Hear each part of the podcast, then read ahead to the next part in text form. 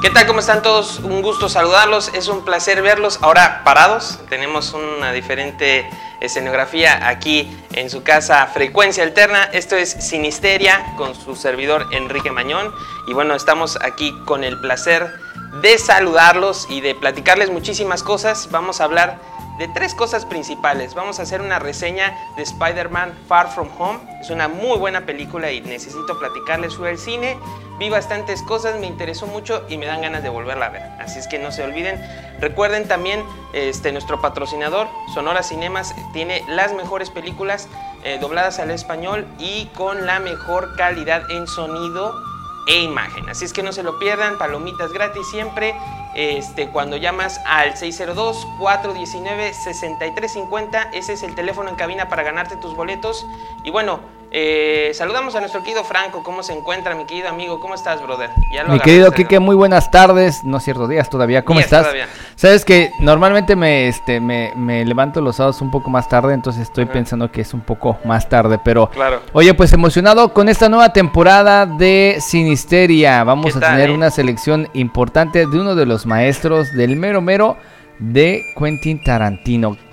Exactamente. Pinche Kike, te rifaste, la neta. Nos vamos a rifar, hermano, porque les tenemos por lo menos nueve programas de Tarantino. Vamos a empezar desde su primer film, Perros de, Reserva, Reservoir Dogs, porque es palabra en francés, hasta terminar en Once Upon a Time, este, con Leonardo DiCaprio y Brad Pitt, que ya han hecho muy buena este, química eh, al trabajar con, con Quentin Tarantino y hay escenas memorables y realmente muchísimas cosas interesantísimas en el mundo tarantino. Vamos a tener también invitados especiales, un gran fan de Tarantino, les vamos a revelar la sorpresa más adelante. Pero antes de empezar, quiero, y quiero y voy a empezar con un bailecito, eh, vamos a hablar de Rápido y Furioso 9, mi querido Franco. Hay una promoción para ustedes eh, tenemos cinco pases dobles, eh, si, no estoy mal, me va a corregir el buen Franco. Llamen nada más a cabina en estos momentos, nada más hay 20 minutos de programa. Llévense sus cinco pases dobles para ir a ver rápido y furioso. ¿En donde creen? En Sonora Cinemas, el mejor lugar para disfrutar con tu familia, amigos o incluso solo. 602 419-6350, por favor marca cabina, llévate tus cinco pases dobles para ver rápido y furioso. Y bueno, voy a platicar un poquito, vamos a ir al estreno, vamos a llevar una cámara, vamos a hacer ahí algunos experimentos y vamos a sacar lo mejor de esta premier, de esta película de una u otra manera tan esperada por esta, digamos, este sector, este público que ama los carros y que ama los arrancones y que ama las alteraciones en los coches. Rápido y Furioso 9, pues bueno, es eh, digamos, la novena parte de Rápido y Furioso. Y espérense porque para 2020 va a haber otra secuela. Y bueno, para todos aquellos que no vieron la primera, eh, necesitan ver todas las películas para entender. para entenderle, ¿no? Para entender de qué se trata todo este rollo de Rápido y Furioso. Y, e incluso no se volvió un actor necesariamente de culto, pero sí se volvió un personaje de culto, este Chris Walker, ¿no? Después de que muere en un accidente tipo Rápido y Furioso, bueno, pues bueno, lamentable su desaparición, ¿no? Pero bueno, la, saga eh, cada vez rejuvenece más, Vin Diesel es el icono, ahora sí que como ven el icono en diferentes, este, digamos, eh, publicidades de grandes empresas, bueno, Vin Diesel es el icono de Rápido y Furioso, ¿no? Este, no se la pierdan, vamos a estar en el estreno este, llamen para sus cinco pases dobles aquí en vivo en cabina 602-419-6350. Cinco pasesotes para ir a ver Rápido y Furioso de la manera más rápida y furiosa que ustedes puedan. Y bueno, vamos a continuar, vamos a hablar sobre Spider-Man Far From Home. Y me encontré con algo muy interesante. La película es muy buena para mi gusto. A mí que me gustan los cómics, me gusta la historia cómo la desarrollan la que es Spider-Man. Yo crecí mucho viendo las caricaturas de Spider-Man y siempre fue interesante ver al personaje cómo se enfrentaba a los diferentes monstruos, pero en las caricaturas nunca aparecía Iron Man y en esta época de Marvel, que pues obviamente el universo Marvel lleva muchísimo tiempo ya eh, pues ahora sí que en nuestras pantallas, en nuestras casas, en nuestros teléfonos celulares y nuestras iPads, viendo diferentes películas como Thor, este, Iron Man 2, 3, este, Civil War. Entonces, Spider-Man Far, Far, For Home Este, es una de las películas más interesantes que se ha hecho de Spider-Man. Las primeras tres protagonizadas por Tobey Maguire este, tuvieron un determinado impacto. La primera película fue muy buena, pero ya las siguientes fueron quitándole y restándole calidad al producto Spider-Man.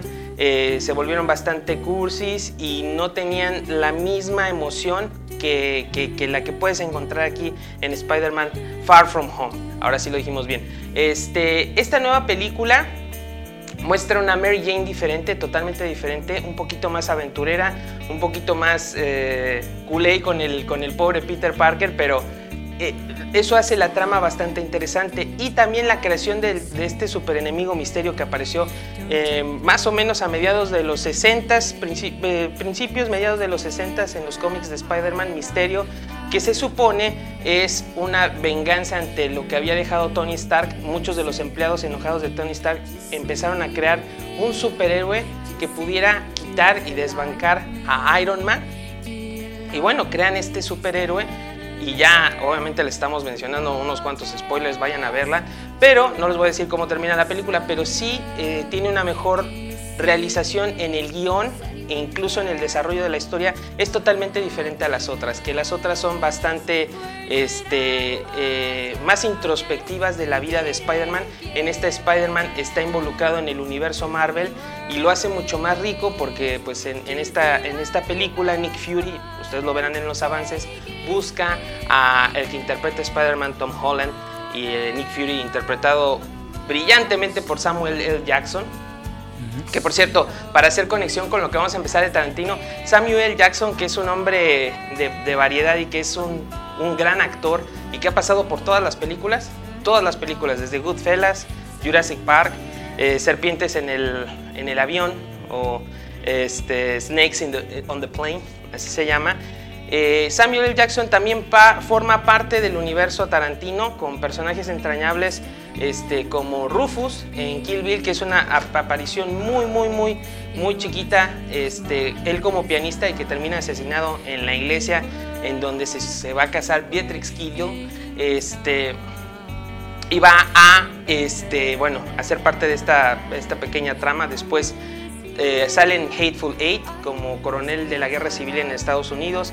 También sale como el desgraciado sirviente en Django que le hace la vida de cuadritos a Django y hace un papel espectacular. Si algo tiene el personaje de Samuel. Jackson, y lo vamos a analizar, es esa, ese nivel como de, inteligencia y maldad, ¿no? En ese personaje tan, tan, tan siniestro. Y también obviamente es, eh, este, forma parte del, del, mundo tarantino como la primera película, la segunda obra maestra de Quentin Tarantino, Pulp Fiction, aparece como Jules, el que acompaña John Travolta y bueno, tienen muchísimas cosas por delante.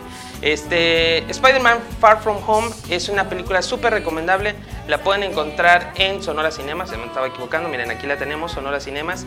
Este, vayan, eh, es muy buena película. Aquellos que no están tan apasionados por los cómics creo que la van a encontrar bastante divertida, bastante entretenida, es muy ágil y no se pierde entre, entre como contar una historia melosa, que era lo que le pasaba a las anteriores, y eh, obviamente la acción, ¿no? Como que hay un equilibrio en todo y la historia se desarrolla súper bien. Los, giros a lo mejor son, ahí los giros pueden ser un poquito sosos, medio ñoños, pero la película por lo menos se lleva un, un 8, un 8.5. Es una muy buena película, es una película que se disfruta mucho y bueno, vamos a pasar a la siguiente etapa de nuestro programa y les platico. Vamos a empezar la temporada Tarantino eh, y bueno, ¿qué más decir que Tarantino es el cineasta más prolífico, más interesante de lo último del siglo XX y, principios del siglo XXI? Este, es un hombre que eh, apostó por una estética súper violenta, pero que le permite desarrollar mediante diferentes reflexiones cuestiones de la sociedad muy interesantes. Les voy a dejar un dato un poquito fuerte. Eh, en una nota hace mucho tiempo le preguntaron, encontraron una, conversación secreta del musicalizador del, del gran Ennio Morricone, que es este, un genio de la música, es un gran eh, realizador de, de, melodías en el mundo del cine. Y bueno, Ennio Morricone eh, terminó destrozando, por decirlo de alguna manera, a Quentin Tarantino diciendo que era un hombre sin talento, que sus películas eran realmente una cosa absurda. Y bueno, eh, les dejo este, este, digamos, este pensamiento porque Tarantino fue muy poco comprendido o sigue siendo muy poco comprendido y lo podemos ver porque reaviva la llama en temas muy interesantes como, la, como, como lo que es la violencia, la representación de la violencia en la cultura americana y muchos reporteros lo han hecho no sudar, pero sí lo han hecho rabiar preguntándole cuál es el rol de él frente a la propagación de, eh, digamos, la violencia en el cine, ¿no? Pero obviamente Tarantino tiene muy, muy claro y él siempre lo ha aclarado que la violencia en el cine es fantasía, ¿no? No se puede trasladar a cosas reales porque es una cuestión fantástica. El cine, como otras este, cuestiones en el arte, simplemente es una representación de lo que hay alrededor. Así es que Tarantino va a ser muy interesante en estas eh, nueve, eh, nueve, nueve, programas que vamos a tener. Vamos a hablar, vamos a pasar el recorrido de cada película, vamos a hablar cronológicamente qué lo motivó de una u otra manera o qué es lo que él ha dejado ante los medios claro como motivación para hacer cada película. Y algo muy interesante que me había puesto a reflexionar el día de hoy y se los comparto para aquellos que les guste Tarantino y nos pueden dejar sus comentarios en Facebook. Me parece muy interesante esta parte donde dice, yo en mi décima película me retiro. Eh, muy interesante porque lo sigue diciendo, no sabemos si es una cuestión de marketing o realmente él ya está listo para, para dejar atrás todo. Y de hecho Brad Pitt en una entrevista dice, él está totalmente convencido de que va a dejar el cine, es una lástima, pero va a poder ser creativo haciendo obras de teatro. Recuerden que The Hateful Eight iba a ser una obra de teatro, pero finalmente la obra fue, digamos, robada y pues difundida, o fue difundida la noticia de que esa iba a ser la obra de teatro y bueno, Tarantino no tuvo otra opción más que realizar la producción de la película, que creo que es una de las mejores junto con Django, Pulp Fiction. Creo que Tarantino eh, merece mucho análisis y también el contexto en el que se desenvuelve y en el que representa la violencia en la cultura de los Estados Unidos. Este, muy interesante, creo que vamos a empezar desde 1992 con eh, Reservoir Dogs, este, Perros de Reserva, eh, el cual lo interpreta Michael Madsen, que son actores de culto. Este, también está Harvey Keitel, está también el hermano de Sean Penn, este, eh, se encuentra también entre ellos este, Steve Buscemi, que es un gran actor también y bastante interesante en diferentes proyectos, ¿no? Ha hecho miniseries muy, muy, muy interesantes. Y bueno, vamos a platicar también cómo es que Tarantino ha elegido a cada uno de estos actores y cómo es que actores que eran potenciales para sus películas no aparecieron y de una u otra manera el por qué. Y cómo esas decisiones han logrado que Tarantino deje un sello, ¿no? Y que los actores se vuelvan aún más interesantes y más de culto, ¿no? Rescatando pequeñas figuras.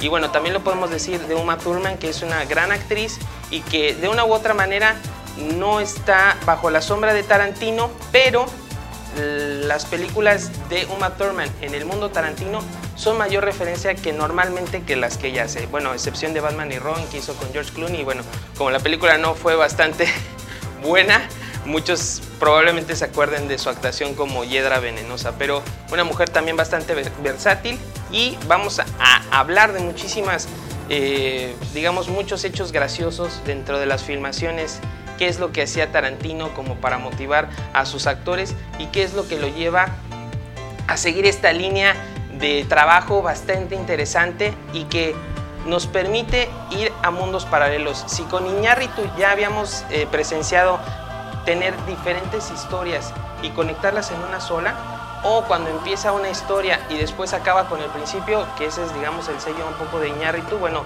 Tarantino tiene un universo conectado, ¿no? Y tiene historias donde los diálogos son bastante largos, pero bastante interesantes y bien desarrollados y también las escenas de acción son rápidas, contundentes, concretas y te dejan toda la información. Eso es lo que hace fantástico el cine de Tarantino y vamos a más o menos a tratar de explicar por qué es tan interesante o qué lo vuelve tan interesante o qué lo vuelve tan atractivo para diferentes generaciones, aunque muchos digan, ah, es muy violento y cosas así, Estoy casi seguro que ven una película de Tarantino y si no terminan este, ah, mortificados o asqueados, por lo menos se quedan con diferentes reflexiones. También Tarantino ha sido un tipo que se ha dedicado a ser activista y hace poco se le vio, hace algunos años se le vio también involucrarse mucho en el, en el movimiento de eh, Black Lives Matter, cuando empezó todo esto de la eh, brutalidad policíaca en contra de la comunidad afroamericana.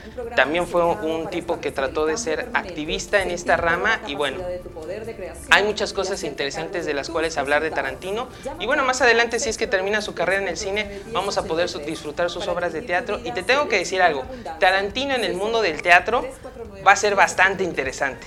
Yo creo que va a tener un rol bastante importante, no sé si en el ascenso del teatro sería muy presuntuoso, muy, este, muy digamos, exagerado a lo mejor decirlo, pero a lo mejor alguna atención va a lograr eh, de parte de audiencias que a lo mejor eh, ven en el teatro musicales, cosas bastante eh, más pop, ¿no?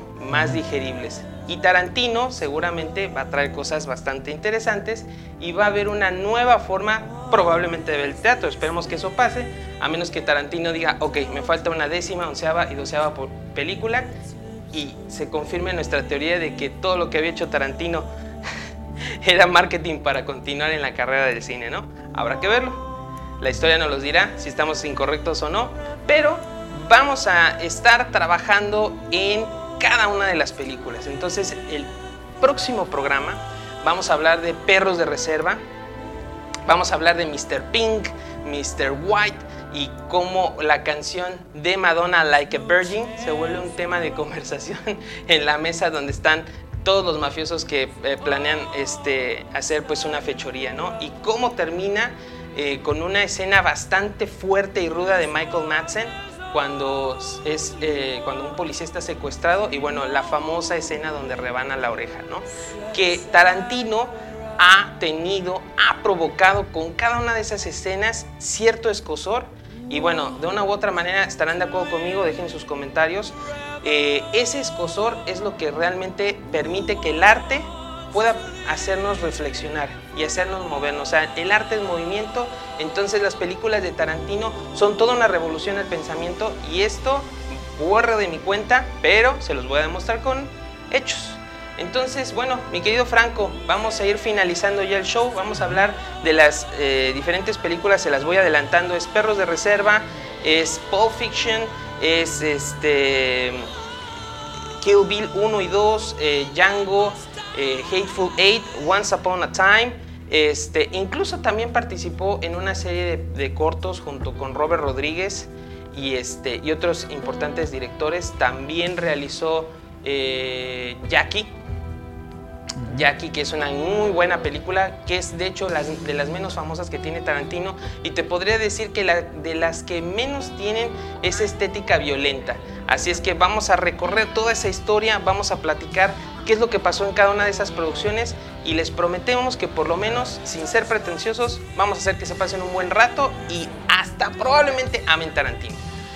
Antes de despedirme, les vuelvo a recordar tenemos pases dobles, mi querido Franco, ya ha llamado a alguien, cinco pases dobles. Así es, tenemos cinco pases dobles. para ir a la premier de Rápido y, Furioso, Hobbs and Salt. además está padre porque sabes que si van a Hobbs and Salt, eh, la novena película de Rápido y Furioso, me van a encontrar ahí grabando algunas cosas, pueden ser parte de la entrevista y nos pueden decir todos sus comentarios y qué les pareció todo este fenómeno de Rápido y Furioso que te voy a ser sincero, en la categoría Sinisteria es palomera, pero hay que preguntarnos qué provoca ese cine que la gente lo sigue y le sigue gustando. Yo no lo puedo negar, soy fan, soy fan de Rápido y Furioso, maldita sea, lo sé que no debo. Está bien, no te preocupes, yo soy fan de los Tigres del Norte y no ha pasado nada. Así es que pues muchísimas gracias a todos ustedes, un placer verlos. Vamos a estar todos los sábados en Sinisteria, todos los sábados en Sinisteria, 8 de la mañana, 8 de la mañana. Hoy empezamos un poquito tarde porque estábamos haciendo unas cosas de producción, pero 8 de la mañana voy a estar con ustedes los sábados platicando por lo menos de esta temporada Tarantino. Y sabes qué, mi querido Franco, también te voy a ir adelantando que vamos a hacer después de la, de la temporada Tarantino, ahí les va, vamos a hacer la temporada Kubrick. De todos modos vamos a seguir eh, dando noticias, vamos a seguir hablando de estrenos, los vamos a invitar cinco pases dobles al 602-419-6350. Llévense cinco pases dobles para Rápido y Furioso Hobbs Salt. Y pues nos vamos a ver en el siguiente programa, la siguiente semana, en el mismo lugar, a través de Frecuencia Alterna, la mejor estación de radio por internet para aquí y todo el mundo. Was it something you said? Don't leave me hanging in a city so dead. Held up so high on such a breakable thread. The eve of destruction.